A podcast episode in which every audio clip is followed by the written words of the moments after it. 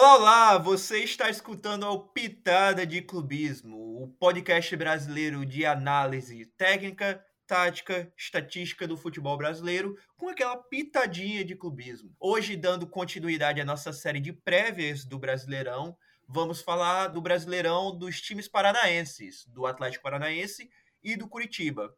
Vai ter um giro pelas chegadas, saídas, como os times foram no Brasileirão do ano passado, estatísticas importantes, preocupações com as equipes e destaques para 2023. Então, sem mais delongas, solta a vinheta.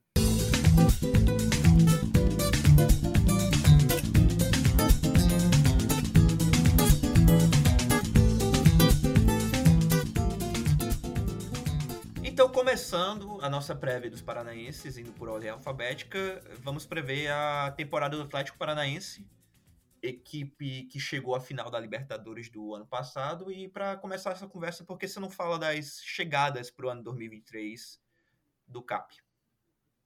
Bom, o Atlético contratou, não contratou muitos nomes, mas contratou alguns nomes para compor o elenco, que já era a base, que manteve a uhum. base da, da, do vice-campeonato de 2022 da Libertadores. E aí eles trouxeram Luciano Arriagada, que foi o sem custo do Colo-Colo, Contrataram também o Fernando, lateral esquerdo da Chape. Kaique Rocha, veio da Sampdoria sem custos, até dezembro de 2026. Veio do Santos o Matson, o cu de nitro, quem é Santista sabe. Ele, ele corre, esse corre. E corre. Mas só corre, né? Só corre. É, ele sabe correr. No torcedor de Atlético, ele sabe correr.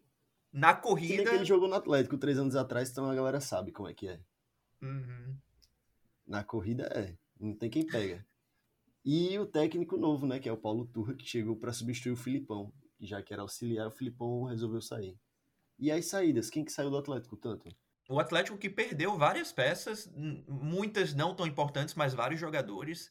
Teve a saída do goleiro Anderson Paixão para o Cruzeiro, que a gente até falou no episódio da prévia dos Mineiros. É, saída do lateral esquerdo Abner para o Real Betis da, da Espanha. Teve também a saída do lateral esquerdo Nicolas é, para o América Mineiro. O lateral direito Orejuela, que foi é, negociado em definitivo com o São Paulo. O zagueiro saiu também o zagueiro Nico Hernandes para o Inter. Volante Matheus Fernandes para o Palmeiras. Volante Léo Gomes saiu para o Vitória. O meia Denner, que foi emprestado ao CRB. O meia atacante Marlos, que está livre no mercado agora e o atacante João Mercado, que está no Vila Franquenses de Portugal. Ainda podem sair também é, peças como Vitor Roque, que está sendo muito visado na Europa e, e, tende a sair na janela do meio do ano. E tem até certas conversas sobre a, o Pablo também ser, ser negociado. E esses dois saindo seria uma perda grande para o Atlético, que mais para frente a gente vai discutir sobre. Mas desde que o Vitor Roque voltou da, do Campeonato Sul-Americano Sub-20, vem jogando numa dupla de ataque ele com o Pablo. E perder os dois numa, nessas negociações seria algo complicado para o Cap. Vitor Roque, que a gente está meio que pulando a sequência, mas Vitor Roque foi artilheiro do Sul-Americano Sub-20, junto do, junto do Andrei, do, do Vasco, ambos com sete gols. Sete gols em, em sete go jogos, se eu, se eu não me engano. É, mas realmente Oito, sete gols muito. em oito jogos. Sete jogos, oh, perfeito, sete gols em oito jogos, mas despertou muito o olhar dos times europeus, para ambos os jogadores. Andrei, que já estava negociado com o Chelsea, e o Vitor Roque, que está sendo muito visado, especialmente pelo Barcelona. Por aí, inclusive, claro, a gente já está fugindo do tema, mas falando que o Vitor Roque esses dias postou no seu Instagram uma foto com a família segurando notícia do mundo deportivo que a capa era Vitor Roque é negociado com o Barcelona. Está em negociação com o Barcelona. Pô, esses negócios. A gente tá numa nova era na, nas redes sociais de jogador jogando pistazinha ou querendo forçar notícia na rede social, que é bizarro. Exato, o, exato. Você lembra bem, o brasileiro deve lembrar bem do, do Vidal. A cada três dias postava alguma coisa relacionada ao Flamengo e forçou tanto que, que tá no Flamengo hoje em dia, né? O Eric Pimentel, jogador da base do, do Vasco, zagueiro da base, outro dia postou um jogo, assistindo um jogo do Vila Real, pô. Do nada, não tinha nem notícia, não tinha nem notícia de Vila Real, contratando, negociando com o Mas postou o jogo vendo. Ah, tô assistindo Vila Real na La Liga. Pronto. Agora, Eric Pimentel Pode pintar no Vila Real. Pode ferrou. pintar no Vila Real. E só para finalizar esse negócio de Hendrick, que se tudo der certo, daqui uns quatro anos a gente pode estar tá vendo de Hendrick, é o de Vitor Roque, mas a gente pode estar tá vendo Hendrick e Vitor Roque jogando no El Clássico. Novos Cristianos e Messi? Brincadeira. Não, calma aí, né? Calma aí. Vai entrar naquela do Paulinho, Paulinho ou Vinícius Júnior, só o tempo Paulinho ou Vinícius Júnior, só o tempo dirá. Sim, e voltando aqui para o Atlético Paranaense, a equipe que teve um, um Brasileirão na Série A muito sólido, se não bom, bem acima da média, terminou em sexto colocado no Brasileirão 2022 com 58 pontos, mesma pontuação do time que ficou em sétimo, o Atlético Mineiro. E para você ver como ótica e expectativa no começo de temporada muda o jeito que a gente analisa as equipes, né? Porque o Atlético Mineiro terminou com 58 pontos no Brasileirão e foi uma, te uma temporada dada como decepção, entendeu? Uma das maiores decepções do Brasileirão. Enquanto o Atlético Paranaense terminou com os mesmos 58 pontos e por ter ido muito bem nas Copas, em especial na, na Libertadores, Libertadores, a temporada foi tira como muito boa. Embora do, do, Brasileirão foram números bem parecidos entre as duas equipes. Exato, o Atlético Paranaense que com o decorrer do tempo foi tirando um pouco o pé do Brasileirão e focando mais nas Copas. Acabou caindo nas quartas para o Flamengo e depois perdeu o final da Libertadores também para o Flamengo. Mas foi levando, foi levando e aí no final já estava meio garantindo a Libertadores. Foi focando para a final, acabou perdendo com aquela cagada do Pedro Henrique. Mas foi uma temporada bem boa, mais uma temporada bem boa do Atlético, que nos últimos anos só teve a temporada de 2020, que foi uma temporada um pouco abaixo, que amargou um 14 lugar, mas fora essa temporada, o Atlético vem sempre ficando lá em cima, desde 2018, 17, pegando vaga Libertadores. Eu lembro sempre que Atlético Paranaense e Santos sempre se enfrentavam na, nas oitavas da Libertadores. Obviamente a gente sempre ganhava, mas eles sempre estavam lá no mata-mata. Então, é um time que já vem bem consolidado e vem forte, né, para esse próximo ano, já que manteve a base do time. É, o Atlético que tem um elenco muito acima da média, principalmente para o cenário aqui do Brasil, e vem vem com títulos bem relevantes na história recente, né? Aquele título da Copa do Brasil. Essa foi a campanha é, que eliminou o Flamengo de Jorge Jesus, é bom lembrar. A campanha que eliminou o Flamengo de Jorge Jesus e que teve aquele gol homérico do Cilino no, no finalzinho do, do jogo ali naquela, naquela jogada individual. Na... Em pleno Beira-Rio, né? Que, em pleno Beira-Rio, na lateral. Aquele gol foi, aquele gol foi, foi bizarro. Foi campeão também da Sul-Americana recentemente. Então, realmente é um time que está muito bem consolidado no cenário nacional e, e, continental. E que na temporada passada se viu muito perto de, de ganhar sua primeira Libertadores, né? O Atlético Paranaense que fez uma campanha de mata-mata da Libertadores muito eu diria até assim, com o regulamento debaixo do, do braço, eliminou o Libertar por 3 a 2 no, no, agregado, no agregado, passou do Estudiantes de 1 a 0 no agregado. Passou e esse do, Estudiantes Palmeiras... é interessante, porque era um jogo que estava indo para prorrogação já, e no final do jogo, um menino desconhecido de 17 anos foi lá, entrou e decidiu o jogo. Vitor Roque foi e foi, botou é. o Atlético na semifinal. É, um dos dois gols de Libertadores do ano passado, né? Foi esse gol nas quartas. Sim, sim. E na semifinal foi aquele 3 a 2 contra o Palmeiras que saiu ganhando de 1 a 0 1 a 0 simples na, na Arena da Baixada e conseguiu arrancar o 2 a 2 do, do Palmeiras depois do Palmeiras abrir 2 a 0 no Allianz Parque. Palmeiras que estava sem o jogador naquele jogo, estava é, com um a menos, no caso eu diria até um dos jogos mais emblemáticos do mata-mata daquela Libertadores, aquele 2 a 2 no, no Allianz Parque. Foi bizarro de assistir. Sim, sim, inclusive que o Palmeiras com um a menos foi lá e fez os 2 a 0 né? Uhum. Eu acho que foi uhum. Gustavo Gomes? Acho que foi. Acho que foi. Tinha aberto 1 a 0 abriu 1 a 0 com o Scarpa, Sim. se não me engano, e depois foi abriu 2 a 0 já quando estava com, com um a menos. menos. E o que Atlético foi lá e, e buscou. foi expulso. É, não. Mas esse não é o foco do vídeo, né? Também. Do, Exato. Do pod. Na Copa do Brasil foi eliminado para o Flamengo, o Flamengo que tem sido, que foi pelo menos na temporada passada, em 2022, o algoz do Atlético Paranaense, é, acabando com as chances deles tanto na Copa do Brasil quanto do, do título da Libertadores inédito na final. 1 a 0 agregado. Normalmente é, né, o algoz. A gente, é. Se a gente lembrar da histórico, em 2013 também teve final da Copa do Brasil do Atlético e perderam na final, né, pro Flamengo. Claro que em 2019 deram um troco, mas ano passado levaram logo duas, duas Copas eliminadas. Igual o é. Corinthians, né? Calma lá, calma lá. Mas, mas foi, foi assim, um- uma campanha de de mata-mata nas Copas muito, como eu disse, muito com o regulamento debaixo do braço, naquela velha tática. Ganha na, na Arena da Baixada, vai para casa dos caras procurando um empate, procurando segurar só, ou vice-versa, procura um empate no, no jogo na casa dos caras, e conta muito com a força do Atlético dentro da Arena da Baixada. Aqui É, o Atlético dentro de casa é uma coisa praticamente imparável. Difícil alguém ir lá na casa do Atlético e conseguir uma- arrancar uma vitória. Muito difícil. Sim, Time muito, muito, chato. Se mesmo. enfrentar fora de casa é complicado visitar lá a Arena da Baixada. A Arena da Baixada que eu tava vendo, é, esse eu tava revendo, né, alguns dos jogos do, do Atlético Paranaense.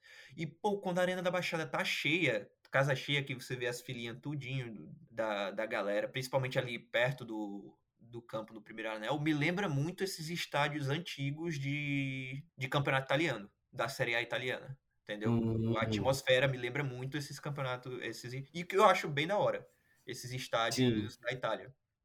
Mas enfim, é um, um adendo aí.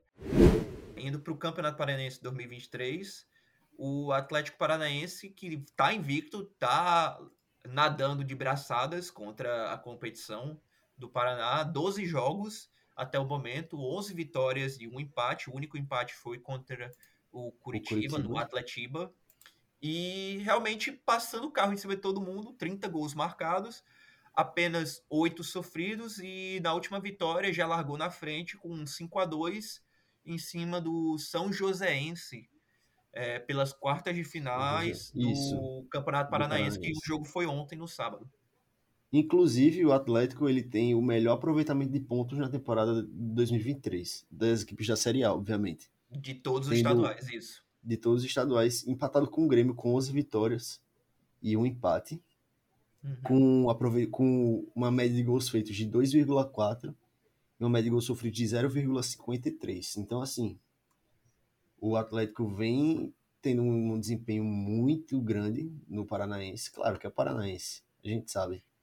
E quando enfrentou o time da Série A, empatou, mas vem fazendo, vem dominando bem os seus jogos, com um ataque impressionante, tendo o Pablo como seu artilheiro, já que Vitor Roque não estava, né? Tava no Sul-Americano Sub-20, Tava no a maior Sub-20, parte dessa. Uhum. temporada.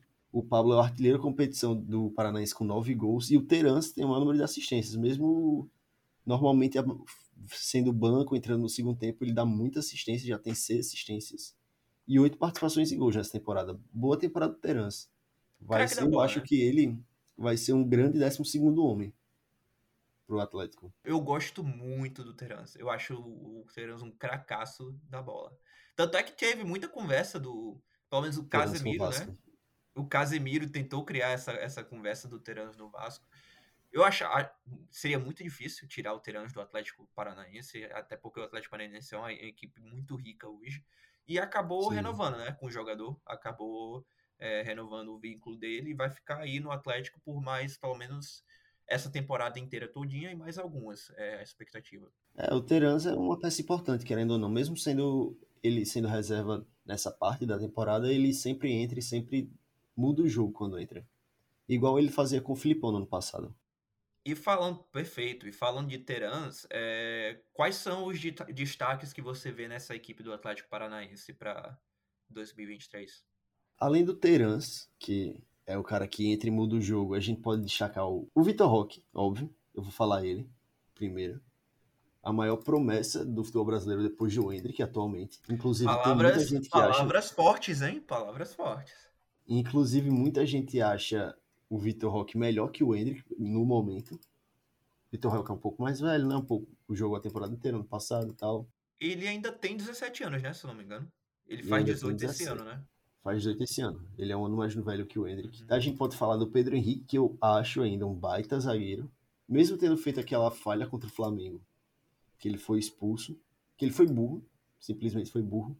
Ainda assim, acho um baita zagueiro, o ex-Corinthians, Pedro Henrique. O craque de bola Bento, que a gente vai falar mais pra frente no giro de notícia, mas não ter sido convocado.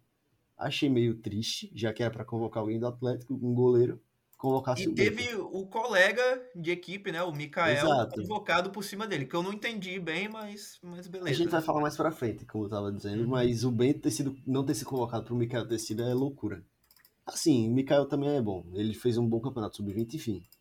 E Uhum. claro, a estrutura do meio de campo do Atlético, o cara que faz a saída de jogo, faz a marcação, que dita o ritmo do time, o Fernandinho. Fernandinho. Ídolo do time, ídolo máximo, tanto do Atlético quanto do Manchester City, quanto do Shakhtar. O cara é ídolo em todo, todo time que ele Só não- passou. Só não é na seleção, né? Bizarro. Só não é na seleção, isso que é foda. E outro destaque que eu gosto de ressaltar para o Atlético é a estrutura sólida do clube. É um time realmente muito profissional, a diretoria muito bem informada, muito bem, é, como posso dizer, instruída para fazer as coisas. Um Planejamento, time né? que era é, um Planejamento planejamento perfeito. perfeito. Fez um time regional virar uma potência nacional e internacional. Eu acho o que o Petralha fez e muito pica. Sim, e só adicionando a seu, aos destaques que você já mencionou, o Pablo, que é o ele é o atual goleador do Será que do agora vai? Paranaense. Oi. É, né? Será que É, agora vai? Em algum momento tem que ir, né? Em algum momento tem que aparecer alguém nesse ataque para tomar as rédeas da- das ações ofensivas. Mas o Pablo, muito bom jogador e precisa, o Atlético Paranaense precisa que o Pablo cresça de produção, principalmente depois que perdeu o Vitor Roque, que não é se perder, é quando perder o Quando Vitor Roque, perder. né? Exato. E além deles tem o lateral direito Kelvin, que na minha opinião, se não é o melhor Gosto do lateral direito do futebol brasileiro, ele tá ali no, no top 3, top 5 fácil, muito bom Sim. jogador. É, bom, e também Kelvin. temos o, o Thiago Heleno, né? Que é outro, outro zagueiro veterano, outro zagueiro que, que, faz o feijão com arroz muito bem nessa equipe. E é, sobre o Fernandinho e a importância dele nesse time, que joga, ele joga muito de volante, mas ele desce bastante para a linha de zagueiros para para sair com bola, para dar qualidade e, e qualificar essa saída com bola do Atlético Paranaense. O Fernandinho, no alto dos seus 37 anos, ele traz essa qualidade absurda para a saída de bola, completando 89% dos passes que ele tenta dentro da, da própria área de campo. Aí você fala, pô, é dentro da própria área de campo, então não é não é muita coisa, mas 89% para uma competição inteira, isso 89% foi durante o Brasileirão do ano passado inteiro, é um número absurdamente alto. Ainda mais enfrentando vários times que sobem a pressão, que incomodam lá em Isso que eu cima. ia falar. Exato. Isso que eu ia falar. Hum. E, e ainda mais enfrentando essa crescente que tem no futebol brasileiro de times que marcam com, com linhas altas, marca, marcação de pressão alta. E o, e o Fernandinho é meio que o antídoto que o Atlético tem para lidar com essas situações. Um baita jogador da bola. Talento generacional. Adoro o Fernandinho. Infelizmente ele não teve uma história muito boa na seleção, mas acho ele volante. Pouco, pouca gente joga como ele joga. Tanto no Brasil quanto no mundo. Pouca gente.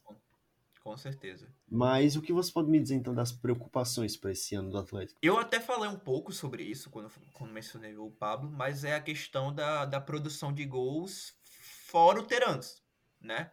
Que o Terans, no ano passado, ele foi o líder em gols e o líder em assistências do Atlético Paranaense no Brasileirão. Ele teve 12 gols, no caso, 7 a mais do que o jogador que veio em segundo colocado, que foi o Vitor Roque e teve cinco assistências, que foi, se não me engano, dois a mais do que o vice-líder em assistência em 2022. E realmente, não no nível do Hulk, mas o Atlético Paranaense no Brasileirão no ano passado teve muito a Terans dependência, que, por exemplo, o Atlético Paranaense produziu 48 gols no total, no Brasileirão todinho, no ano passado, e desses 48, 12 foram do Terans. Ou seja, uma a cada quatro gols que o Atlético Paranaense marcava ano passado era É, do Terans. Marcado pelo Terans. Sem contar os gols Sem que ele criou também de, de assistência. Exato. Além dos passes Então- chaves e tal. Terans Uhum. era de fato o cara do Atlético. No final da temporada ele começou a amargar um banco. Ele começou a amargar um banco, mas aquele banco que entrava todo jogo e fazia o seu gol. Então, E mesmo muito por ele conta do- começando as reservas. Oi? Muito por conta das Copas, né? Muito por conta das Sim. Copas. Ele teve essa. meio que essa administração de, de minutagem, Exato. né? Do Terans. Que é um pô, meio campista uruguaio é um, eu, muito fã, muito fã mesmo do Terans. Acho um jogador muito inteligente, muito acima do, do futebol brasileiro, mas preocupa muito ver como é que esse time vai produzir ofensivamente fora o Terans, né? Você tem, por exemplo, o Vitor Roque, que foi o vice-líder em gols do Brasileirão no ano passado com cinco, provavelmente vai sair na janela do meio do ano, né? É, uhum. Se não for o Vitor Roque, o Pablo foi o terceiro artilheiro da equipe no, no Brasileirão, mas também só com quatro gols. Então, não tem, pelo menos no ataque, no, no terceiro final, não tem ainda um jogador que, que tem o volume necessário para você competir mais ainda em cima, mais nas cabeças do, do Brasileirão. E ver se o Vitor Roque engrena de vez, pelo menos nesse começo do Brasileirão, e para virar essa peça focal do ataque, né? O, a idade do Fernandinho, que não te pega não um pouco? Pô, pega, mas tu, tu olha jogadores como como o Fernandinho, jogadores como pô, ia citar o Marcelo, mas não. Mas jogadores como o Thiago Silva, como o Thiago Silva no Chelsea, entendeu? O Thiago Silva tem vai fazer seus 38 anos esse ano. Sim, entendeu? E acabou de, de renovar, acabou de renovar mais um ano com o Chelsea. Beleza. o Chelsea tá fazendo uma temporada ridícula de ruim na Europa. Mas ainda no assim. off-cam, Rafael falou uma temporada de bosta, só avisando vocês. É, não, que é isso. Não fala isso não. não se olhar aí as edição, tem nada disso aí não. Mas você olha, por exemplo, nessa equipe do Chelsea que tem uma temporada apagadíssima, o Thiago Silva até ter se lesionado recentemente, vinha sendo um dos pontos principais e um dos únicos pontos positivos da equipe no auge dos seus 37 anos. O Fernandinho é um cara que se cuida muito, é um cara que é, sabe se manter em forma e sabe os atalhos do campo, entendeu? Eu acho que tem muito ainda para render pelo menos mais uma temporada no, no mesmo nível que ele tem rendido é, nesses últimos anos. É, eu também acho. Eu questionei só para saber sua opinião, mas eu também acho que ele vai ser essencial e vai continuar performando como ele já vem performando esse ano e performou ano passado. Ainda mas eu tenho... Opa, uhum. pode dizer. Foi, foi mal. É, eu tenho outra preocupação, na verdade, pro, pro Atlético. Hum. Não é o Fernandinho. E não é a produção de gols. É a questão da atuação fora de casa. No Brasileirão do ano passado, jogando em casa, teve uma campanha muito boa, o Atlético Paranaense, com 11 vitórias, 6 empates e, e duas derrotas. É, na Arena da Baixada realmente é um time muito difícil de você ganhar dos caras. Tanto é que dos, dos 58 pontos que o Atlético marcou, 58, né? É, uhum. dos 58 pontos que o Atlético marcou em 2022, 39 foram em casa. Agora, quando você muda o panorama e, e vê os jogos que o Atlético foi visitante, foram só cinco vitórias, quatro empates e dez derrotas fora de casa, somando só 19 pontos. Realmente é uma equipe que sofre como visitante. Para mim, o que falta pro Atlético brigar por título em ponto corrido tá brigando todo ano, todo ano, todo ano brigando todas as competições é o desempenho fora de casa. Em casa é um leão e fora de casa é um gatinho. Para ganhar no gramado sintético é um leão, né? Para ganhar sem, na grama sintética é um leão. Eu não consigo. ai, ai. Mas é. Tem mais alguma preocupação? Não, acho que não. Acho que é isso. Eles jogarem fora de casa é uma coisa muito preocupante e talvez a maior de todas. Porque eu acho o elenco muito bom e dá, dá pra brigar nas cabeças com esse elenco. Elenco com muito certeza. forte. Dá. É um cabeças. elenco assim. Pra elenco de para elenco ser campeão, é um elenco mais enxuto, né? É, Quando exato. assim, pô, elenco de uma equipe que eu acho que vai ser campeã, é um elenco assim que é mais curtinho. Mas Sim. falando de 11 titulares, os 11 ideais, ele chega e joga, bate de frente com qualquer equipe qualquer time do Brasil hoje. Sim. Sul-americano. Qualquer equipe. É porque você fala sul-americana é a mesma coisa que falar brasileiro, né? Vamos ser sinceros também. Brincadeira, ouvintes argentinos. É, né? Assim, Nada contra os times argentinos. Tem River e Boca ainda. E o... Tem é, Boca não, tem Boca não. Calma. Tem Boca não. Foi campeão, campeão argentino ano passado, tá? Campeão o Boca acabou. O Boca acabou. Tá, tá, beleza. Tá bom. Depois que o Boca eliminar um time grande do Brasil no mata-mata da Libertadores, aí tu conversa comigo. Tá certo, tá certo. Mas seguindo para o estilo de jogo do Atlético Paranaense, como é que o, o novo técnico do Atlético, o Paulo Turra, é, monta é, o CAP? ele teve dois, duas alterações no seu estilo de jogo, do, desde o começo da temporada até agora. Duas alterações não, duas formas de jogar. A primeira era jogando um 4-2-3-1, onde o Fernandinho voltava para a linha de zaga para fazer a saída de jogo. Os laterais abriam aquele clássico que a gente sabe, junto com os pontas, e só que o problema é que era um 4-2-3-1. Então o Vitor Bueno fazia o meio de ligação, até como um avançado sombra, a gente pode dizer assim, subindo muito, quase virando um segundo atacante e caindo para fazer as triangulações. Muito importante o Vitor Bueno com o Pablo de 9, né? Isso tem Sim. o Terans na esquerda e na direita o Mancoelho, Mancoelho. Coelho, é só Coelho, Coelho, o Coelho, acho que é Coelho. É, Terans joga pela direita, não? Ou tô, tô ah, é direita, confundi, desculpa. É. Mas é isso. Hum. Só que com a chegada do Vitor Roque da seleção, o Vitor Bueno começa a amargar um banco e o time muda o sistema para um 4-4-2, onde o Vitor Roque faz uma função mais recuada que o Pablo, a gente pode dizer assim, uhum. e o Pablo com 9 mais espetado. E aí a gente tem a subida grande do Kelvin jogando pela lateral esquerda e a improvisação do Zé Ivaldo, boa contratação do time, inclusive, retorno de empréstimo, né?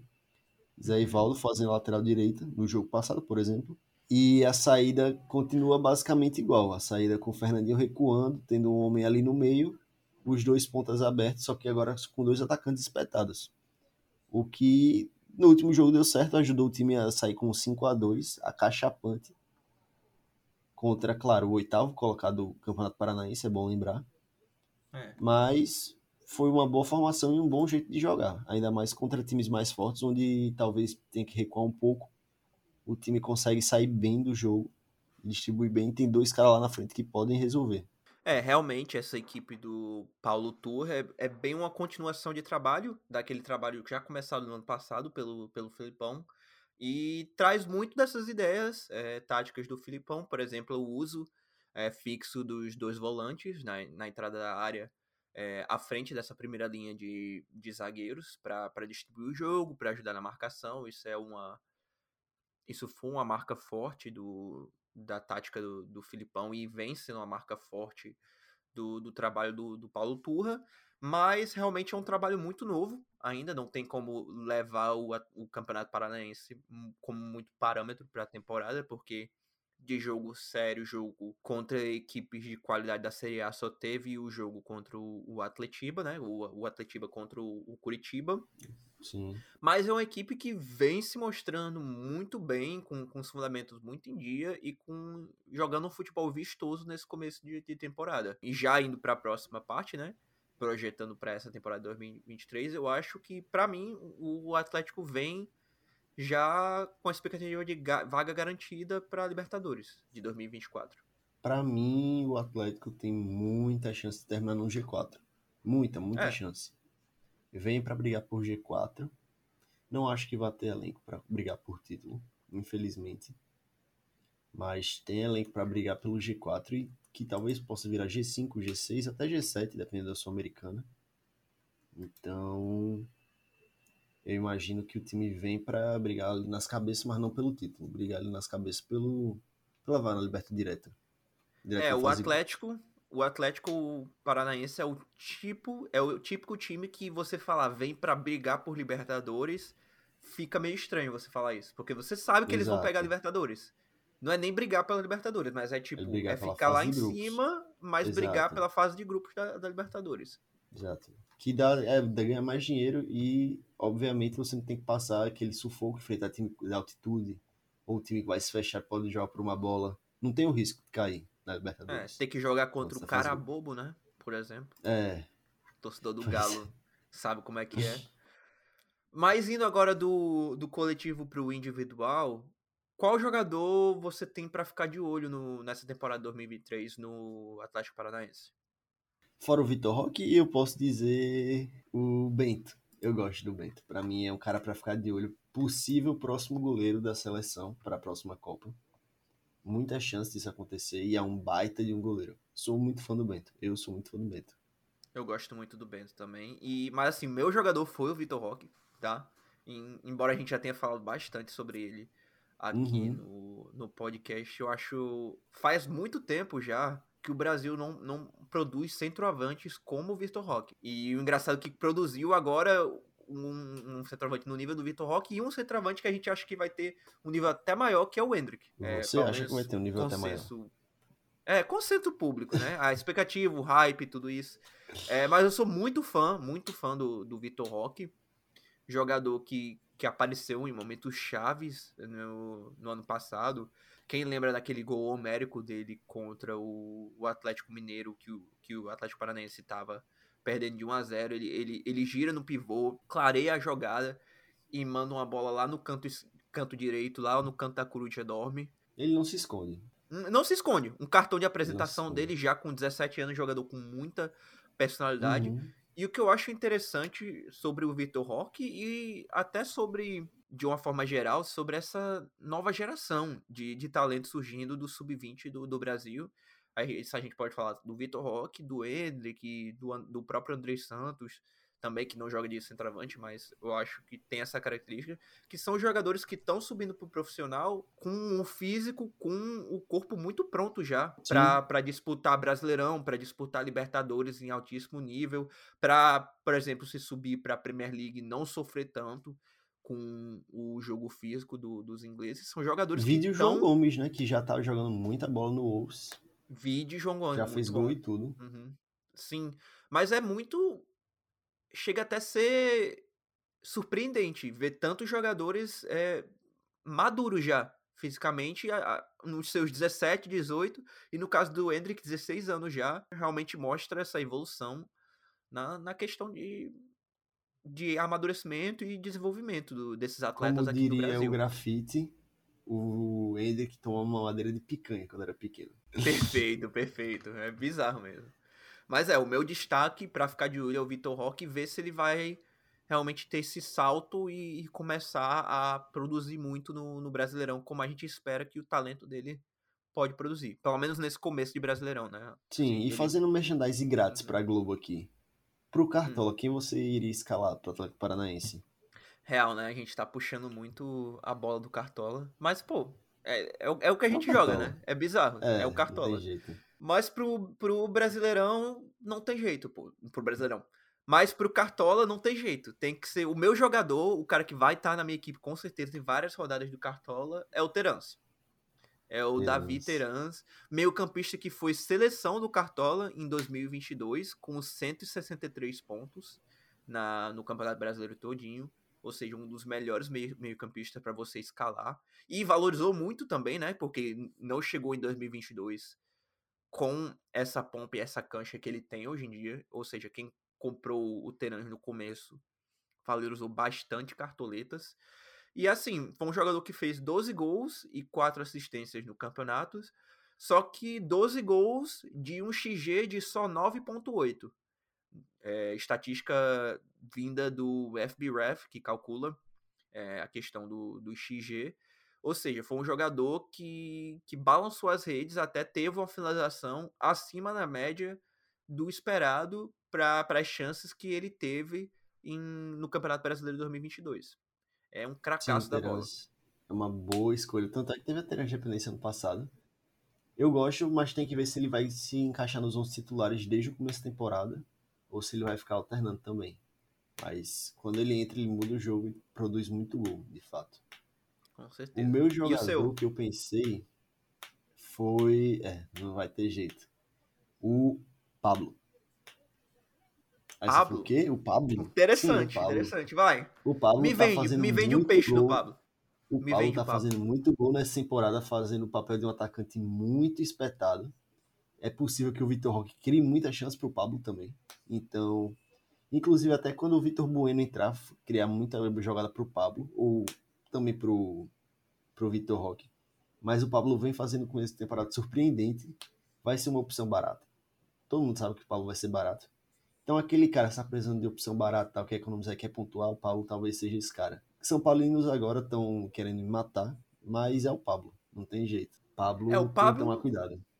O Pablo que sempre teve lampejos, né? Sempre mostrou muita qualidade em certos momentos, mas não teve a, a consistência ainda, né? Talvez seja Exato. esse o ano, seja Talvez esse o ano para ele, é, para ele engatar a proverbial segunda marcha, né?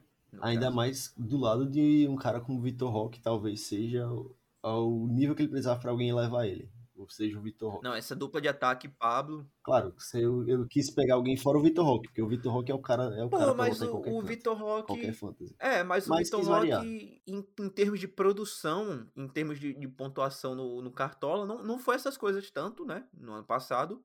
Então ainda é um pouco incógnita o quanto ele pode produzir em números brutos, que é finalizações, que é gols, assistências, esse tipo de coisa. Então, vem muito com uma aposta também. É algo que a gente vai ver uhum. bem esse ano. É uma aposta e o Pablo talvez seja algo mais consolidado. Talvez um nesse lado mais, eu é. escolhi é. o Pablo. Mas eu acho então que é isso. A gente acabou de discutir o Atlético Paranaense. Mas não se preocupe, porque no próximo bloco eu já falo também do outro, do outro lado do Paraná, do outro lado de Curitiba, que é o lado verde do Coxa. Coxa ali. Eu pensei que você ia falar do outro time do Paraná. Coxa. A galera que é torcedor do Coxa que já é te matar, né? Mas é isso aí. Então, fiquem com o próximo bloco. E seguindo no podcast, agora já falado do outro time de Curitiba, o Verdão de Curitiba, o Coxa. Coxa líder. E falando sobre o Coxa, me fala aí, Rafa, quais foram as contratações e as saídas do time? Sobre as chegadas do Curitiba, o Curitiba que contratou bastante até para essa temporada. Trouxe o meia Marcelino Moreno, do Atlanta United trouxe de volta o atacante William Potker, do Cruzeiro, trouxe também o, o atacante Rodrigo Pinho, do Benfica, ele que vem é, rendendo bastante no Campeonato Paranaense nesse começo de temporada. Trouxe o lateral Vitor Luiz, do Palmeiras, o zagueiro Kuchevich, do Palmeiras também, o volante Júnior Urso, do Orlando City, ele mesmo. contratação, viu? E o volante Lisiero, do São Paulo. Teve também recentemente a volta do volante Andrei, que não atuava há mais de nove meses, se eu não me engano, com problemas de lesão. Então não é uma nova contratação, mas é meio que um reforço para o plantel. E também o Bruno Viana, né? Ele veio do Fla. Bruno Viana. Indo para a parte das saídas, o Curitiba teve a saída do atacante Neilton, que foi para o Guarani. O zagueiro Thalisson Gabriel, que foi comprado junto ao Norwich da Inglaterra o meia Val, que foi para o Marítimo de Portugal, e o meia Robinho, que agora está defendendo o Havaí, e o meia Biel, que foi, é, se não me engano, emprestado para o Novo Horizontino. E com essas contratações eu consigo ver uma grande melhora no time, tanto no setor defensivo quanto no meio de campo, inclusive no ataque também. Agora, no setor defensivo, principalmente com a chegada do Kusevich, que era reserva no Palmeiras, mas é um bom zagueiro o Bruno Viana, que tinha pouca sequência no Flamengo, mas é um bom zagueiro que veio do exterior também. O Vitor Luiz vem para agregar na lateral. E o Júnior Urso ali na volância para proteger o meio, ele acabou se machucando já nessa no primeiro jogo da temporada, mas ele tem tudo para voltar em breve mesmo que se não voltar pro, pro Paranaense, é um bom reforço, mesmo com a idade pro Brasileirão. É um time bem reforçado. E o Júnior Urso, que é aquele. A torcida do Corinthians, pra torcida do Corinthians, é aquele famoso jogador que é bom, até você ver um jogador que é realmente bom, entendeu? Um jogador que vai fazer um pouco de tudo ali, vai fazer o básico, não vai custar a equipe em, em nenhuma fase, em nenhum momento do, do campeonato e chega muito para dar solidez para esse, esse meio de campo do, do Coxa, bem como também o volante Lisieiro do São Paulo, que foi uma oportunidade de mercado muito boa do Curitiba ter conseguido trazer o, o Lisieiro, que foi uma peça é, bem utilizada na, na equipe tricolor paulista no ano passado. E com isso, tu acha que a gente pode dizer que o Júnior Urso é o Rabiot brasileiro? Pô, man, aí tu me quebra, pô. O Júnior Urso nem no futebol brasileiro tava esses últimos anos. Aí, se eu falar que eu acompanhei cinco jogos dele no Orlando City, eu vou estar tá mentindo aqui na cara dura, pô. se alguém assiste MLS, pelo amor de Deus, né? Vamos, calma lá. Sabe o que é engraçado aqui? Eu acabei de receber um e-mail da minha provedora de, do 5G do celular que eu tenho direito ao passe da temporada para assistir todos, todos os jogos da MLS, pô, de graça, na faixa. É parte do, do plano. É tipo um, um bônus que os caras dão. Chuta quantos jogos tu acha que eu vou assistir? Pô, se você vê a final da MLS, acho que já é muito. Não, calma aí também. Eu vou, acho que eu vou assistir só as semifinais e a final. E é isso, boy. É, é o isso. que tem, né? É, é, é o que, que temos por enquanto, né? É o que temos por, por enquanto. enquanto. é. Enfim. Mas, voltando ainda para a questão das contratações do Curitiba, que encaixe parece ser, né, essa contratação do Rodrigo Pinho com o Aleph Manga nesse ataque do, do Coxa. Chegou já encaixando muito bem nesse ataque da equipe. Exato, o time que a, conseguiu contar com o Léo Gamalho no final da temporada, depois que o Igor Paixão acabou indo pro final. Léo Gamalho! Ele mesmo. E aí, com a vida do, do Pinho, o Coxa vem encaixando bem no ataque. E com as contratações da defesa, vem sendo uma defesa bem sólida foi a segunda melhor defesa do Paranaense, atrás, atrás do Atlético Paranaense. Mas, assim, foi até a penúltima rodada com tranquila, tranquilamente a melhor defesa. Acabou levando 3x0 do Operário. Sim, o Operário voltou para esse podcast. Bom lembrar o Operário do Paraná, tá? O Operário do Paraná. Obviamente. Uhum. Obviamente. Quarto Operário? Não, Não ele tá, é o terceiro, é o primeiro, na verdade. É o primeiro, é o primeiro. É mencionou. É. e o time tinha a melhor defesa da penúltima rodada, levou esse 3 a 0 e teve a incrível marca de oito jogos de clean sheet, ou seja, oito jogos sem levar gol nesse ano. A zaga encaixou bem até os últimos jogos, né? Mas a zaga no Paranaense inteiro tinha encaixado bem. Inclusive contra o próprio Atlético foi bem seguro e levou só um gol. É, realmente, a zaga encaixou bem na, na fase de grupos do Campeonato Paranaense. Mas assim que começou o mata-mata do Paranaense, tomou três do Cascavel que é realmente uma. No, no, jogo de ida, no caso, no estádio casa do, do Cascavel. Sim, foi na casa do Cascavel o jogo, no Olímpico Regional. E tomou 3 a 1 do Cascavel num, num jogo muito apático da defesa do Curitiba. Que inclusive repetiu o apatismo contra o Operário, que foi o vice colocado na fase de grupos. Inclusive, você fala da, do começo bom defensivamente, o que, obviamente, o nível de competitividade do Campeonato Paranaense não é parâmetro para os tipos de ataques que o, a defesa do Curitiba vai enfrentar no Brasileirão. Entendeu? Exato, então, esse número, esse número de clean sheet já vem com um certo asterisco.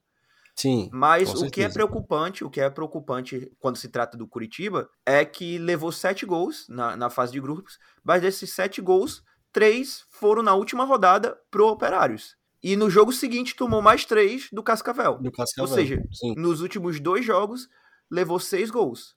De duas equipes que uma é, é, da Série B, beleza, o Operário do Paraná tem um trabalho bem sólido na Série B. Deu muito trabalho ao Vasco ano passado. Nossa, hum, deu muito. Passei altos perrengues assistindo o Vasco contra o Operário. Mas é uma equipe de Série B. E o Cascavel Pô, desculpa, não pode estar tá levando três gols do Cascavel. Levar um gol, um, um gol e duas chances do Robinho, não o, o fugitivo, o Robinho do Cascavel, obviamente. Jogando com o time titular, jogando com todo mundo que está disponível, óbvio, não é, todo, não é. Tem alguns machucados de fato. Mas com uhum. todo mundo que estava disponível, levar esses três gols não existe. Inclusive o Lisieiro nem entrou nessa partida, por exemplo, contra o Cascavel. E falando já que eu já mencionei o Brasileirão, que é o foco dessa, dessa prévia do Coxa, é, trazendo números do Brasileirão do ano passado do, do Curitiba, a equipe terminou em 15º colocado, com 42 pontos, ou seja, ali bem na briga contra o rebaixamento. Foram 12 vitórias, 6 empates e 20 derrotas na campanha do, do ano passado. Eliminado na terceira rodada da, da terceira fase, melhor dizendo, da Copa do Brasil, pro nosso Santos. Um 3x1 agregado. Saudade, saudade do, do Santos indo bem na Copa do Brasil, Guilherme? 3x0 no Iguatu? Agora, nesse momento, 3x0 no Iguatu? Iguatu do atacão de calcinha? Esse mesmo? Lateral, Esse... lateral, calcinha. Lateral? Vamos respeitar o Iguatu. Pô, vamos respeitar o Iguatu. É que o cara é muito ofensivo, desculpa. Calcinha. Aí é foda. Calcinha. Aí pega. É bizarro. Pega, foda pega que esse Iguatu no América. É. E no Campeonato Paranaense, até no momento, em 2023, como o Guilherme já bem pontuou, foram 11 jogos, 6 vitórias, 4 empates e uma, e uma derrota na fase de grupo, né? Com 13 gols marcados e 7 gols sofridos na fase de grupo. E com um revés contra o Cascavel recentemente. E na temporada é preocupante pelo número de gols que o Curitiba faz por jogo contra times minimamente ajeitados. Por exemplo, só fez 3 gols para conseguir uma virada, por exemplo, sem precisar de prorrogação, três vezes essa temporada contra o Foz do Iguaçu, rebaixado no Paranaense, contra o Cianorte, esse ano sem divisão no Brasileirão, e contra o Maitá pela Copa do Brasil. Então é algo a se preocupar e a gente tem que ver se o Curitiba vai conseguir pressionar o Cascavel e fazer um jogo decente, pelo menos lá na prorrogação. É, realmente é... não teve ainda aquela atuação, fora o Atletiba, um, um, um, contra o Atlético Paranaense, mas realmente não teve ainda aquela atuação convincente nessa temporada de estaduais que anima o torcedor para o Brasileirão. Mas indo agora para os destaques individuais da, da equipe, quais são os jogadores que te chamam a atenção nessa, nesse plantel do Coxa para 2023? Ah, eu gosto da zaga. A zaga do Coxa eu acho bem boa. Acho que pode se encaixar bem ainda. Tanto é que, é, como a gente viu, leva poucos gols, beleza, que foram contra times fracos e acabou que levou seis gols nos dois jogos. É uma zaga que se encaixar, que seja aquele time que não leva muitos gols, porque precisa ser também, né? Precisa ser também, porque o ataque não tá sendo muito prolífico. Apesar de eu gostar do Aleph Manga também. É um bom jogador. Inclusive foi o jogador com mais participações em gols. E o artilheiro também do Coxa no Brasileiro do ano passado. Sim. Com 11 participações em gol. Ou 13 participações em gol, com 9 gols e 3 assistências. É um cara para ficar de olho, que pode ser um alívio no ataque do Coxa, junto com o Pinho, né? 14 e participações. Perdão, só corrigindo. 14 participações. 9 gols, 5 assistências. 5 assistências, isso, perfeito. Uhum. O Júnior Urso, quando ficar saudável de novo, é alguém que agrega muito no meio. Vai agregar muito no meio. Ele e o Lisieiro, quando se jogarem juntos. Que eu imagino que devem jogar juntos, principalmente contra times mais fortes. Tem esperança para se manter na Série A. Eu acho que tem esperança. Não é o time mais fraco da primeira divisão. Isso eu consigo afirmar. É, não, com certeza. E tem muito também essa esperança na, na parceria do Rodrigo Pinho com o Aleph Manga e o Caio César, né? No ataque. O Rodrigo Pinho, que tem sido o foco desse ataque do Curitiba nesse começo de temporada, com cinco gols já no, no Campeonato Paranaense. E traz realmente muito essa esse atacante mais fixo na área, um atacante mais móvel como o Aleph Manga, que joga pelos lados, que, que tem muito de se movimentar pela, pelas laterais do campo, é o companheiro de equipe perfeito para o Aleph Manga conseguir criar mais, entendeu? O, Ale, o Rodrigo Pinho traz um posicionamento muito inteligente para essa entrada da área do, do ataque do Curitiba. Ele, ele tem uma presença muito boa de área também. É o tipo de jogador que você vai ver ele fazendo sempre aqueles gols fáceis, digamos assim, aqueles gols que um, de um cruzamento do, que surge do Aleph Manga ou de uma jogada feita pelo, pelo Carlos César pelas laterais, ele vai estar tá lá, sempre no lugar onde ele é esperado estar para botar a bola para dentro. O que parece até redundante, né? O jogador está onde ele é para estar na, no desenvolvimento da jogada, mas quantas vezes você não veio na TV, você assistindo o atacante do seu time, você vê que tem um, um facão óbvio para ele fazer, ou você vê que ele tem uma bola no segundo pau óbvia, que se o atacante só ataca o segundo pau é um gol fácil, e o atacante simplesmente não faz isso. O Rodrigo Pinho, ele é o, o típico atacante que vai fazer essas coisas básicas e vai fazer bem. E o posicionamento é muito importante para um atacante. É talvez a parte principal para ele ser cara decisivo para o time. Não adianta nada ele ter um grande, uma grande finalização, um grande drible se ele não se posiciona direito no campo, se ele não sabe correr, se ele não sabe preencher os espaços. O famoso jogador burro, né? Às uhum. vezes dá certo em uma temporada tal, mas depois cai, na normal, cai no normal e vira um jogador comum. Mesmo sendo bom de bola, vira comum, por não saber executar os fundamentos básicos de posicionamento. E o Curitiba precisa muito dessa produção do Rodrigo Pinho, que não, não se não necessariamente chega para preencher a função do Igor Paixão em termos de característica de jogador. São jogadores com características bem diferentes na cabeça desse ataque do Curitiba. O Igor Paixão, um jogador com uma capacidade de drible muito melhor, uma capacidade de arranque muito maior também e uma movimentação superior à do Rodrigo Pinho dentro, dentro da área. Se não como reposição do Igor Paixão em termos de estilo de jogo, precisa, o Curitiba precisa muito que o Rodrigo Pinho seja essa reposição em termos de produção nesse ataque da equipe, que o Igor Paixão, na temporada passada, foi o, o terceiro jogador com mais gols na equipe no, no Brasileirão e o segundo jogador com mais assistências, produzindo quatro gols e quatro assistências para esse time do Coxa em 2022. Isso jogando e, só metade da temporada, né? Isso jogando só, só metade da temporada, exatamente. ou seja, foi fundamental naquele, naquele começo de, de Série A do Curitiba e que o Coxa vai precisar muito de um segundo criador, né? Um segundo cara para ter produção dentro dessa equipe, porque não dá para contar só com o Aleph Manga para ser o faz tudo desse ataque, né? E que puta jogador é o Aleph Manga, né? Nove gols, nove gols e cinco assistências em 35 jogos no ano passado. Basicamente jogou todas as, as rodadas do Brasileirão. E nove gols de um XG de 8.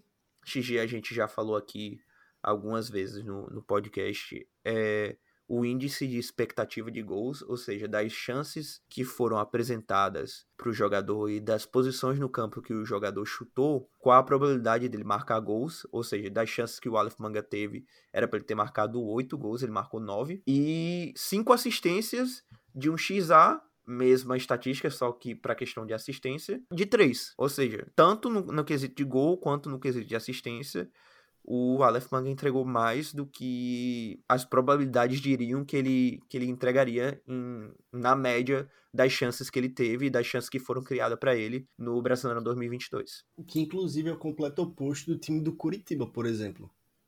Que tem Sim. um XG superior ao número de gols feitos no ano passado, que se a gente pegar essa estatística, tinha um XG de 42.3 gols e acabou marcando só 39. E, um... e era para ser menos vazado, né? Era para ser menos vazado ser... do que foi. E era para ser menos vazado também, levou 60 gols e um XG esperado de levar 52. Então, ele foi a contrapartida, estatisticamente falando, do time, do time como um todo do Curitiba. É um cara de destaque, de fato, do, do Coxa realmente um dos pontos positivos do. um dos maiores pontos positivos do Coxa no ano passado. Maiores também em altura, né? O cara tem 1,90 e ainda assim é rápido. Pô, eu queria demais o Aleph Manga no meu time, não vou mentir. Eu acho é, ele um é jogador bola. muito acima da média no Brasil. Aleph Manga é bola. Muito, acima da média eu não acho, mas eu acho ele acima da média, sim. É bola. É bola. Mas então, vem cá. E a sua projeção pro Curitiba para esse ano no Brasileirão? Olha, eu acho que não tem outra a não ser brigar contra o rebaixamento. E não é uma projeção. Eu não diria, não é uma projeção preguiçosa minha.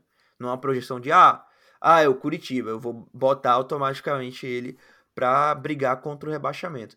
Mas a gente está falando de uma Série A muito reforçada. É uma Série A que o nível realmente, pelo que a gente está esperando, vai ser muito nivelado por cima.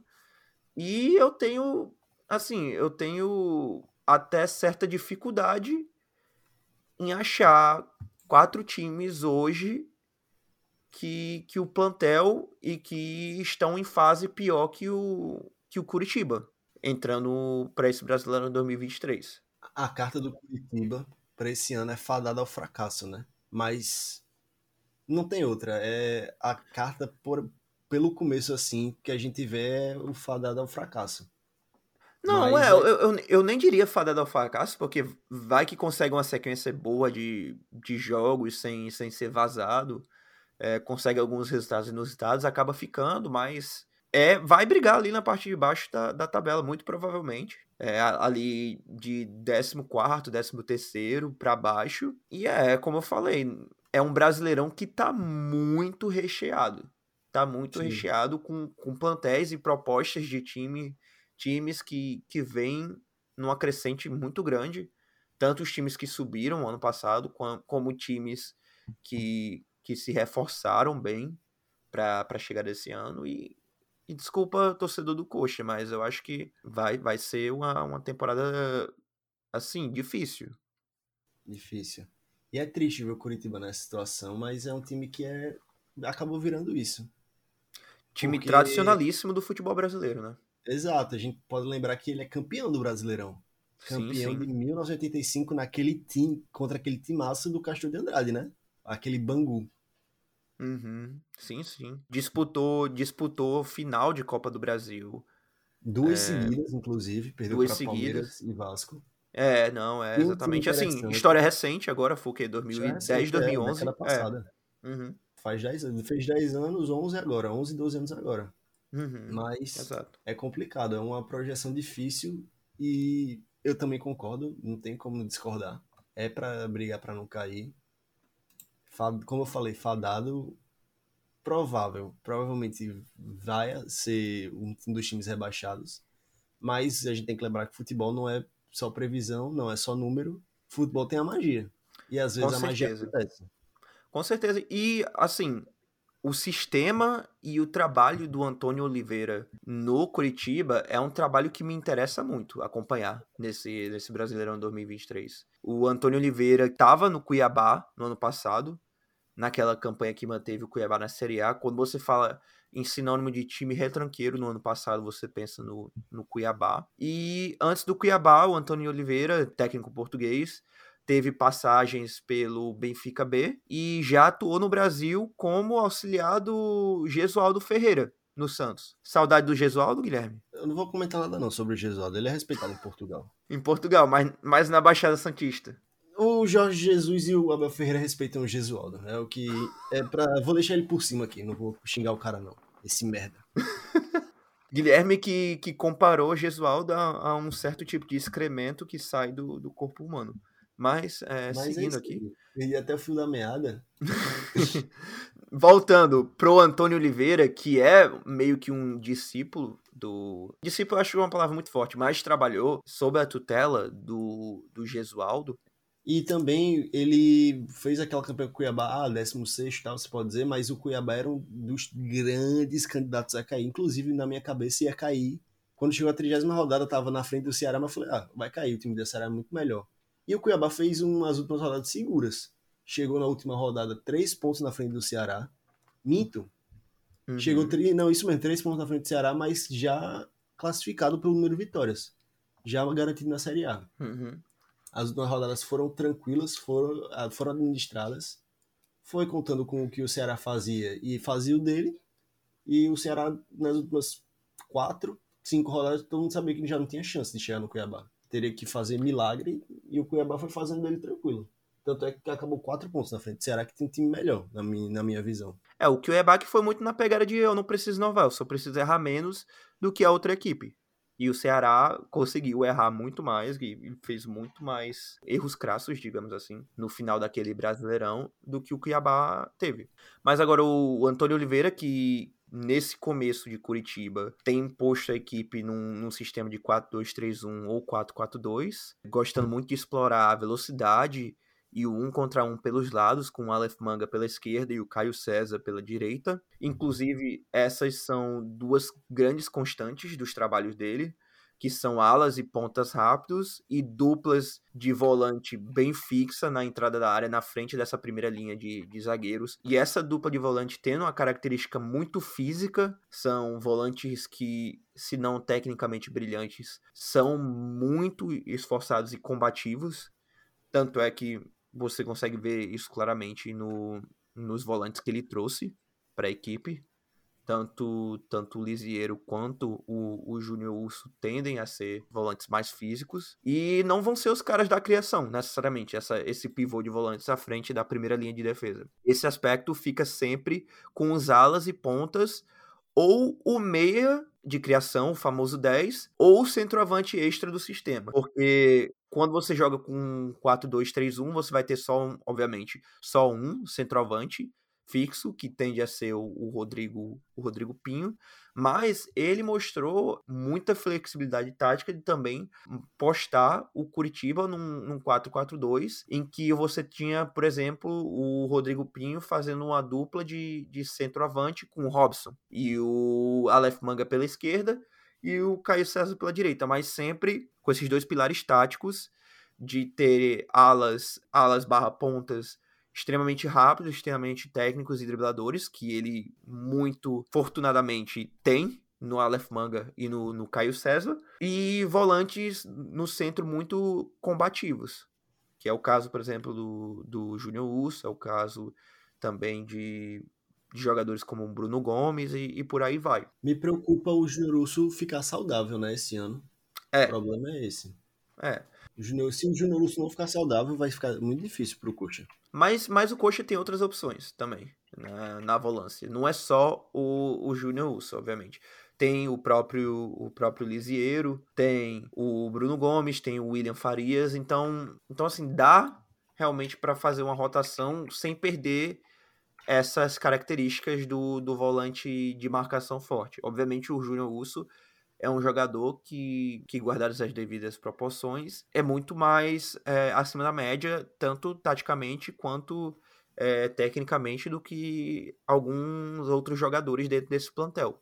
Do, do Curitiba. E é um time do Curitiba que ofensivamente está sempre procurando criar jogadas para os centroavantes, ou seja, criação de fora para dentro, com, com os pontas e os alas, como eu falei, e com a infiltração tanto do centroavante quanto se no sistema do 4-2-3-1, do, do meia atacante, do 10, é, infiltrando com o perigo. E isso é muito evidente, principalmente quando o Curitiba tem oportunidades de contra-ataque. É, foi assim, por exemplo, que a equipe do Coxa criou a maior parte da, do, do perigo das ações ofensivas contra o Atlético Paranaense naquele 1 a 1 do Atletiba. E é assim também que o Curitiba tem explorado as defesas de, de outras equipes no, no campeonato paranaense até o momento. A gente vai precisar ver esse sistema se encaixar é ofensivamente melhor do que se encaixou até agora. Esse é, o, é meio que o sistema que o Antônio Oliveira está implementando com o Curitiba. Mais do que você observou o Curitiba jogando, Guilherme, quais são as suas principais é, preocupações ou talvez destaques Pô, minha preocupação com Curitiba é simplesmente um elenco bem enxuto. E além de enxuto, é bem limitado. Fora o Aleph Manga e o Pinho. Do meio para frente eu acho um time um pouco limitado. Apesar do Júnior Urso, apesar do Lisieiro, eu acho bem limitado. Tanto para criação de jogada, tanto para passe-chave, assim, que quebre linhas de marcação. Não tem um cara que vai se destacar fazendo isso. Não vejo esse, o Lisieiro sendo esse cara, por exemplo. E eu acho o Júnior Urso muito mais um cara de marcação apesar de ter uma zaga que parece que vai ser boa, vai ser uma grande zaga, pode ser aquele time chato de se enfrentar, bem retrancado. Bem posto assim. defensivamente. Exato, com, com o Ceviche e Bruno Viana na zaga, além de ter o Vitor Luiz também, bom nome, mas além de ser enxuto, se perde algum desses caras, a qualidade cai um pouco, querendo ou não. Um pouco, tipo, eu digo um pouco, mas é um muito a qualidade cai, duas reservas para os titulares, que é um problema de todos os times, óbvio, ainda mais time de baixo orçamento como o Curitiba é. Tem que ver as lesões do time, se não vão atrapalhar a temporada, porque tem um, alguns jogadores de elenco um pouco mais envelhecidos. E, e as suas preocupações, quais seriam para esse time? Não, é realmente, além de ser um time enxuto, falando especificamente na questão de jogo, me preocupa como essa defesa do, do Curitiba tem se postado em situações de bola parada. Dois gols dos três gols que eles tomaram contra o Operário, por exemplo, vieram de bolas paradas, tanto de cruzamento quanto de falta. E o gol que tomou do, do Cianorte, lembrando, o Cianorte não tá em nenhum campeonato nacional, não tá nem na D, surgiu de um lateral que foi um lateral alçado na área. A defesa do, do Curitiba se, se embananou e o, e o Cianorte botou, tomou proveito e botou a bola para dentro. Entendeu? É uma equipe que se posta bem com a bola rolando, cria dois blocos de marcação num, num 5-4-1. É, se defende bem, mas bolas paradas e também contra-ataque, ou seja, o, o Curitiba hum, fere as outras equipes, mas também é ferido muito pelo gume do, do contra-ataque, são áreas que outras equipes do Paranense, equipes muito é, inferiores, tanto tática quanto tecnicamente, acharam essas formas de, de ferir a equipe do Coxa em 2023. Bom, mas a gente não pode só criticar o Curitiba aqui também. Vamos dar uma colher de chato pros caras. Qual é o jogador que você iria escalar pro seu cartão do Curitiba? Globo patrocina a gente aí. A rede Globo? Pô, mas tem que ser o Aleph Manga, pô. Não pode ser outro jogador senão o Aleph Manga. Os números falam por si só. 9 gols, 5 assistências em, em 35 jogos, uma média quase um gol ou assistência a cada duas partidas, e marcou 171,9, ou seja, 172 pontos no Cartola em 2022 foi o líder do Curitiba em 2022 e por pouco não fez parte da, da seleção do Cartola no final do ano, porque realmente aquele meio de campo do Cartola do final de ano estava recheado de craque, com Gustavo Scarpa, por exemplo, pontuando 213 pontos, entendeu? A competição ficou um pouco alto para o Manga, mas uma bela opção para você escalar como meia, que é a, a posição que ele tem, pelo menos esteve no Cartola 2022, creio que que vai continuar sendo assim e que vai produzir muito dessa posição de meia. Sim, perfeito. E tem que ser ele mesmo. Já tem cinco gols na temporada, vem participando bem. Hum, eu poderia também falar do Rodrigo Pinho, que também tem cinco gols, vem jogando bem. Talvez eles dois se encaixem com. Ele joga na ponta esquerda, mas como uma dupla. Como posso dizer? Uma dupla com os números do ataque do time do Coxa. Uhum. Mas vai ter que ser o Aleph Manga. O Aleph Manga é o cara diferente desse time. E para mim Rodrigo, também ele é o cara do Cartola. Rodrigo Pinho, que inclusive é o meu jogador para ficar de olho nessa equipe em, em termos de potencial de, de, impacto. O Aleph Manga é muito um jogador já consolidado na equipe do, do Curitiba, que você pode contar com essa produção alta dele. E o Rodrigo Pinho é meio que o, o fator X dessa equipe. Ele já teve cinco gols em, em cinco jogos na, na, parte, na parte do campeonato paranaense, na parte da fase de grupos e tem tudo para assumir meio que esse, esse vácuo de, de produção deixado tanto pela saída do Léo Gamalho quanto pela saída do, do Igor Paixão. Sim, sim, o Rodrigo Pinho é alguém que a gente tem que ficar de olho. E eu acho que com isso a gente encerra a parte do Curitiba. Então agora vamos ficar, vamos falar um giro de notícia rápido do futebol brasileiro. E a primeira notícia que a gente traz, notícia daquela negociação do Ângelo com o Flamengo, que parece ter tomado novos rumos, onde o Santos aceita, não aceita, mas vê com muito bons olhos a proposta do Flamengo, mas o Flamengo vê o não do Ângelo. O Ângelo não quer sair do Santos para o Flamengo, porque o jogador acredita que pode ser negociado com o time da Europa numa janela de transferência mais próxima, em junho, né? Em julho, não, em agosto, que é quando abre a janela de transferências da Europa. Notícia postada pelo GE, dia 8 de março, às 4 da manhã, por Bruno Gilfrida. Inclusive, curiosidade, eu mandei DM pro Ângelo esses dias pedindo para ele ficar e para ele sair só em, no meio do ano para um time da Europa. A mensagem foi o, foi o fiel da balança. Ele viu? Não viu, mas eu mandei lá. É, dei a, dei a dica para ele. Já que a torcida tava fazendo merda com ele, pelo menos ele sai, não sair pra um time do Brasil, sair pra Europa. Posta no, no, no, no, Instagram do Pitada, pô. Fazendo um jabazinho aqui do Instagram do Pitada já. Ei, mas vem cá. É, nessa negociação, eu vi valores bem inferiores o que o Flamengo tava oferecendo em relação ao que o, o Santos espera receber de uma possível oferta da Europa. Tem como você explicar um pouquinho esses valores e porcentagem do que o Flamengo oferece e o que provavelmente vai vir da Europa também? É porque o Santos já teve duas propostas oficiais pelo Ângelo. O fato é esse: uma proposta de 20 milhões de euros por 100% dos direitos, vinda do Newcastle, e de 19 milhões de euros vindo do Nottingham Forest. Porém, vieram no ano passado, onde o Ângelo fez uma grande temporada de 3 gols e, 9, e 7 assistências no Brasileirão, e o Santos, e ele tinha 17 anos, o Santos entendia que ele tinha muito a evoluir e que ele provavelmente atingiria um valor maior do mercado. Porém, com a crise que o time vem vivendo nesse começo de temporada, o valor oferecido do Flamengo de 12 milhões de euros, bem mais baixo.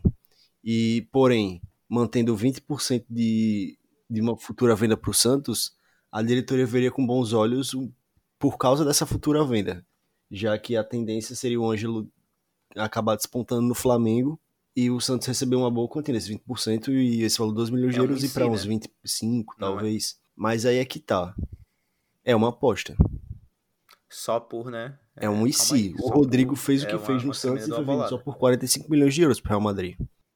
Só por, porque 20% de 45 seriam 9 milhões de euros, que daria 21 milhões de euros, vendo por esse grande caso do Rodrigo.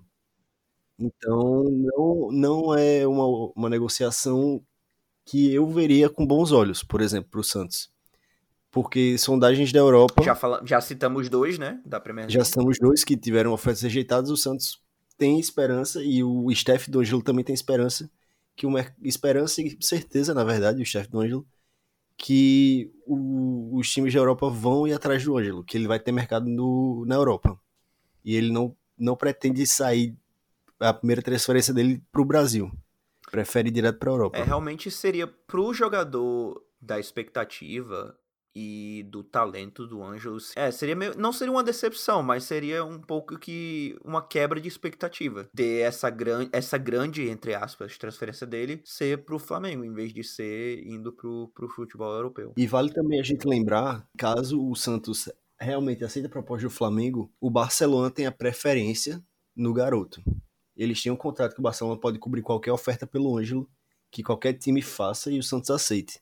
Então, provavelmente o Barcelona não deixaria o Flamengo ficar com o Ângelo, digamos Realmente, assim. O Flamengo... Ainda mais por um valor tão baixo que o Santos pretenderia aceitar. 2 milhões de euros e 20% de uma futura venda. O Barcelona teria a chance de fazer um belo negócio, trazer o, um jogador do, do talento, do potencial do Ângelo por meros 12 milhões de euros. Que para o Barcelona, mesmo em crise, não é uma quantia alta. Não é, não é uma quantia que vai fazer muita diferença para o Barça. E seguindo aqui no nosso giro de notícias, uma notícia que remete muito a um dos episódios que a gente fez recentemente do Pitada de Cubismo sobre a Libra e a LFF, esse novo modelo de, de futebol aqui no Brasil. A Libra que é a, a, Liga do Futebol Brasileiro. A Liga aprovou, terça-feira, dia 28 de fevereiro, uma nova divisão de receitas, uma nova divisão das receitas de transmissão que aproxima muito mais a Libra da divisão atual que tem a LFF, a Liga Forte Futebol, liga concorrente para ser esse novo modelo da elite do futebol brasileiro. Então a LFF tem um, uma divisão de 40% igualitários é, 45% igualitários, perdão, 30% de performance, 20% referente à transmissão. Ou seja, de todo o faturamento da liga, os times iam receber de acordo com essas porcentagens e criaria uma diferença entre o que o primeiro colocado da possível LFF recebe e o último colocado, uma diferença de não mais do que 3,5 vezes entre o primeiro e o vigésimo colocado. A Libra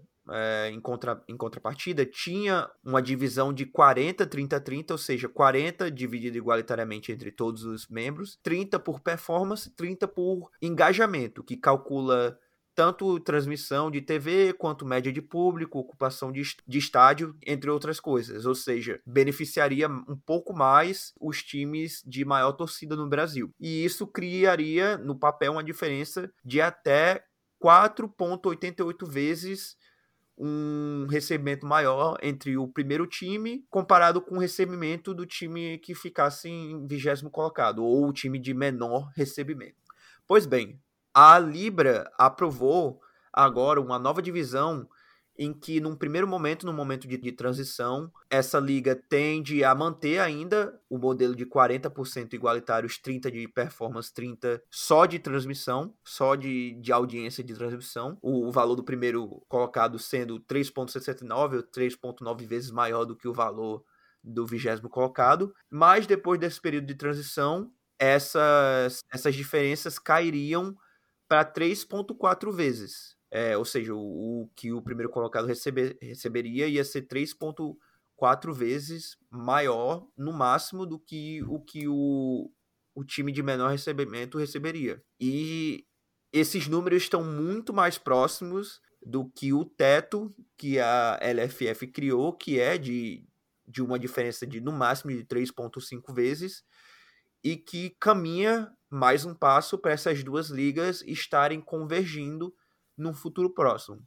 A LFF até comentou sobre essa aprovação no, no estatuto da, da Libra e, e mencionou certos pontos que ainda estão de divergência entre as duas ligas, mas ambas as ligas estão, ambos os projetos de liga, melhor dizendo, estão caminhando cada vez mais para convergirem e virarem essa proposta única de um novo futebol, de uma nova elite de futebol é, no Brasil.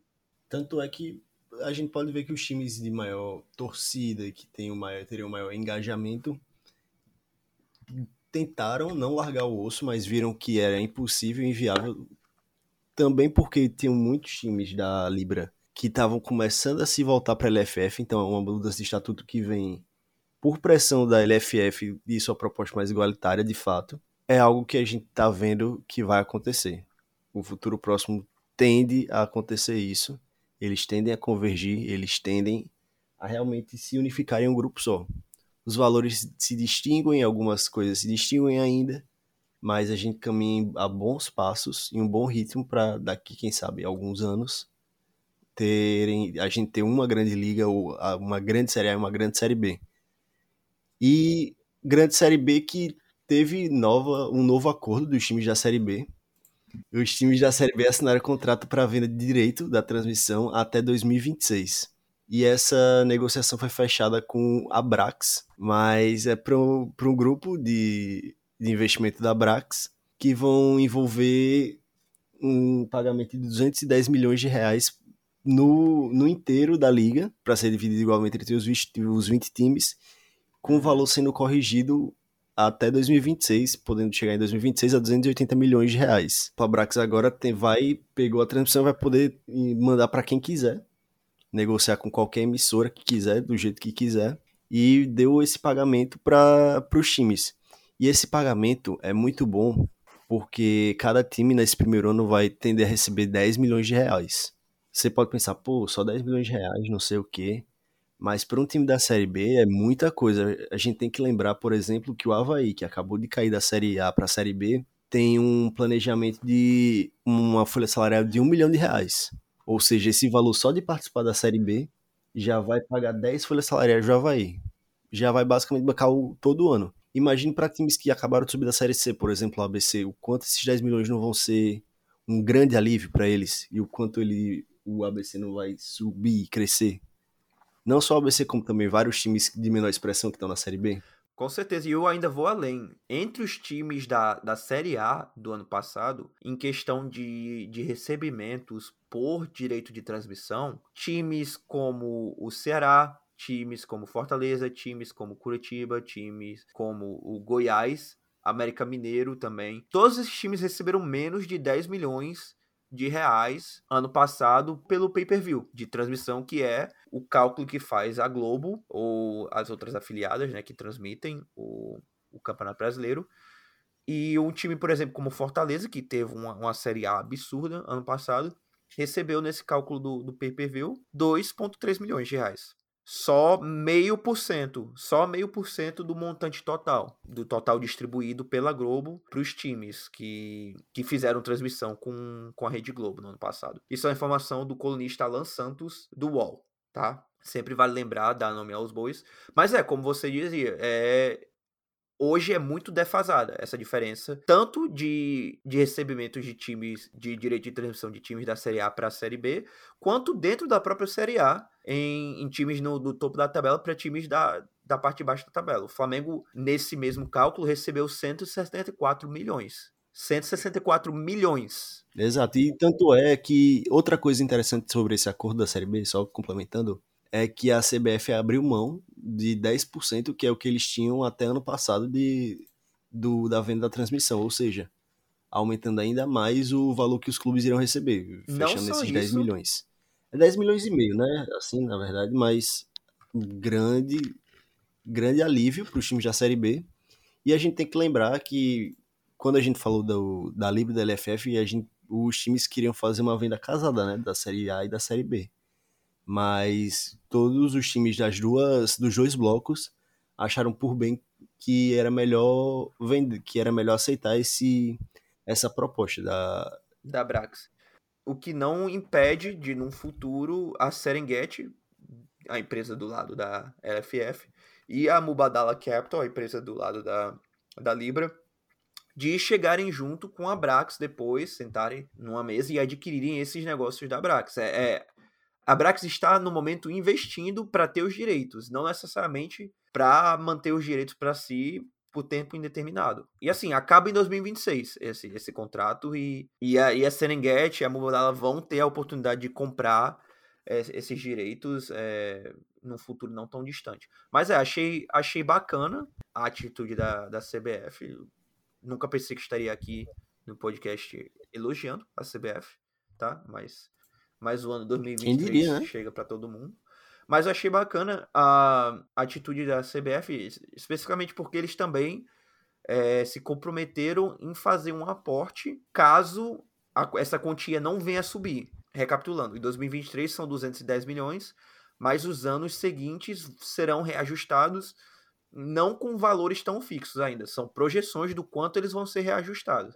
E a, e a CBF. Exato, são, são reajustes de acordo com a uhum. inflação. E a CBF, esperada. como intermediária desse negócio, se comprometeu a chegar junto caso os montantes não cheguem ao o que a projeção que os times da Série B podem ganhar. E esse atitude da Série B só nos leva a crer que ele, ela vai ser muito a favor do da LFF finalmente fecharem um grupo só e fazerem um campeonato. Sim. A CBF não vai se opor de jeito nenhum e vai, muito pelo contrário, vai apoiar, o que é muito bacana e vai ser importantíssimo para o futebol aqui no Brasil. Todo mundo ganha, né? A CBF ganha com, com o futebol brasileiro melhor, os clubes ganham com maior potencial e o torcedor ganha com um espetáculo Exato. melhor. É algo que a gente vai aproveitar muito. A gente espera que pelo daqui para, sei lá, cinco anos, quatro anos já tenha tudo, tudo firmado. Uhum. Sim, sim. É uma, é uma esperança. É um futuro, grande. É um futuro não grande. tão distante. É um futuro não tão distante. Mas falando agora de coisas para o futuro bem próximo, Fluminense e Vasco, como por serem os times de melhor colocação na Taça Guanabara, terminaram em primeiro e segundo lugar, respectivamente. É, por sinal, parabéns ao, ao Fluminense por é, ganhar a Taça Guanabara em, cima do Flamengo na, na quarta-feira. Primeiro título do Diniz, né? Com o Fluminense. Tem muita gente que diz que Taça Guanabara não é título, é taça, mas enfim, enfim, foda-se. Primeiro título do Diniz, realmente. E Vasco e Fluminense vão decidir as semifinais do Campeonato Carioca em casa. O Fluminense no Maracanã contra o Volta Redonda e o Vasco contra o Flamengo em, em São Januário. A equipe que está fora dessa, dessa festa toda das semifinais é o Botafogo, que terminou em quinto colocado na Taça Guanabara e vai agora disputar a Taça Rio, que é um torneio de formato similar às semifinais do Campeonato Carioca e que bota do quinto ao oitavo colocado para disputar o título da Taça Rio. Aí quem ganhar a Taça Rio vai para um quadrangular final dos campeões da NFC, da, da NFL e da AFC. e quem ganhar vai para a Copa do Brasil. Entendeu? Eu acho que é assim. Vai Copa do Brasil, mas sim, vai pra pré-Copa do Brasil, né? Porque lá vai enfrentar Los Angeles Lakers, do LeBron James. E aí quem ganhar, sim, tá na Copa do Brasil. Sim, entendi. Não, mas brincadeira, brincadeiras à parte, o campeão da Taça Rio tem vaga garantida na Copa do Brasil do ano que vem, em 2024. Ou seja, não é tão sem importância assim a, a briga do, do Botafogo na, na Taça Rio, mas que que campeonato carioca abaixo, né, do Botafogo. Sim, o Botafogo bem abaixo no carioca. A gente esperava mais. Eu esperava, minha projeção inicial era o Botafogo ficar em quarto numa posição tranquila. Acabou perdendo a vaga pro Volta Redonda. E agora e outra coisa do Campeonato Carioca, que campanha, né, do Vasco também conseguiu vice-colocação na, na Guanabara. É, mais um vice pra conta, hein? Mais um vice pra conta. Mais um vice pro pai. Viciado. não, mas. E o Botafogo, mesmo se perder a taça Rio, não é de se desesperar tanto pela Copa do Brasil, porque a situação não é tão grave assim, já que o, o Rio vai dar seis vagas para a próxima Copa do Brasil, sendo cinco pelo estadual e uma na Copa Rio, que são dos times pequenos no segundo semestre, né? Mas situação similar à situação do Santos, né? Que ficou de fora é, não, do é mata-mata é da Copa Botafogo, do Campeonato Paulista. Porque o Botafogo ele tá numa situação que mesmo que perca a semifinal, ele ficaria em sétimo no, no Carioca. E aí, por óbvio, ele precisaria que dois times do, das semifinais se classificassem para a Libertadores. De qualquer jeito, ganhando Libertadores, no caso Fluminense e Flamengo, ganhando Copa do Brasil nos três times que estão lá, ou se classificando via Brasileirão, que é bem possivelmente o que vai acontecer com o Flamengo e Fluminense, e talvez vai que o Vasco belisca também. Mas então aí... o Botafogo tá bem tranquilo quanto a isso, não tem muito com o que se preocupar. Não, Guilherme, eu, eu discordo, porque não ganhando a Taça Rio, o Botafogo meio que perde a habilidade de decidir sua vaga na Copa do Brasil por si só. Vai, não, vai, ficar, vai ficar dependendo de resultados de outros rivais do Rio que podem ou não acontecer. É provável acontecer? É provável. Mas não é ideal você ter a sua participação numa competição que ainda paga muito, a, competição que mais paga no Brasil ainda, sendo decidida pela performance dos seus rivais, né? Exato. E esse novo formato da CBF acabou deixando um time gigante do da Copa do Brasil da história, o time que mais tem participação na Copa do Brasil de fora, que é o Vitória. Eles não vão ter conseguir de jeito nenhum se classificar para a Copa do Brasil 2024, o que é um absurdo. E já foram eliminados nesse ano também, né? E já foram eliminados, exato. Mas é um absurdo times da Série A e Série B não. É um absurdo times da Série A e da Série B não terem vaga garantida na Copa do Brasil. Por que eu digo isso? porque o Santos vive uma situação similar do Vitória. A diferença do Santos é que ele joga ainda Copa do Brasil, pode ganhar, o Brasileirão, que pode pegar uma vaga Libertadores, e a Sul-Americana, que se ganhar também garante a vaga para Libertadores. Então, o Santos ainda tem aquela possibilidade de ir para a Copa do Brasil. A situação do Vai Santos... conseguir? A situação do Santos é um pouco mais delicada que a do Botafogo, né? Em... Não, um pouco não, muito, mais delicada. É muito bem só... difícil esse time do Santos. Só por conta do regulamento estadual, né? Só, por, só pura e exclusivamente por conta de como os estaduais dão essas vagas e como essas vagas passam pelo resto do estadual, né? Exato. Se o Santos tivesse caído com o grupo do Corinthians, por exemplo, só tivesse mudado ele jus a cabeça de chave, o Santos teria se classificado em segundo lugar. Não, em primeiro lugar, quer dizer, se classificaria tranquilo e não precisaria estar tá passando esse perrengue. Mas esse regulamento do Paulista, beleza, é para poupar alguns jogos e ainda ter vários jogos, mas é um regulamento que não é justo, simplesmente não é justo. E agora o Santos está nessa situação de barril, situação muito difícil. Mas que também vai... É, uma, é uma situação que foi acarretada das próprias performances do Santos, né? Não, claro, foi acarretada das pró próprias performances. Mas dito isso, não existe um lugar no mundo onde os times da principal divisão de elite do seu país não participam da Copa do país. Não sei se a CBF vai manter esse regulamento se times grandes assim acabarem não se classificando, como o caso do Santos. É algo para a gente ficar de olho. Se eles não vão tentar abrir uma brecha para o time. É, esse primeiro ano, esse é o primeiro ano, né, desse novo regulamento.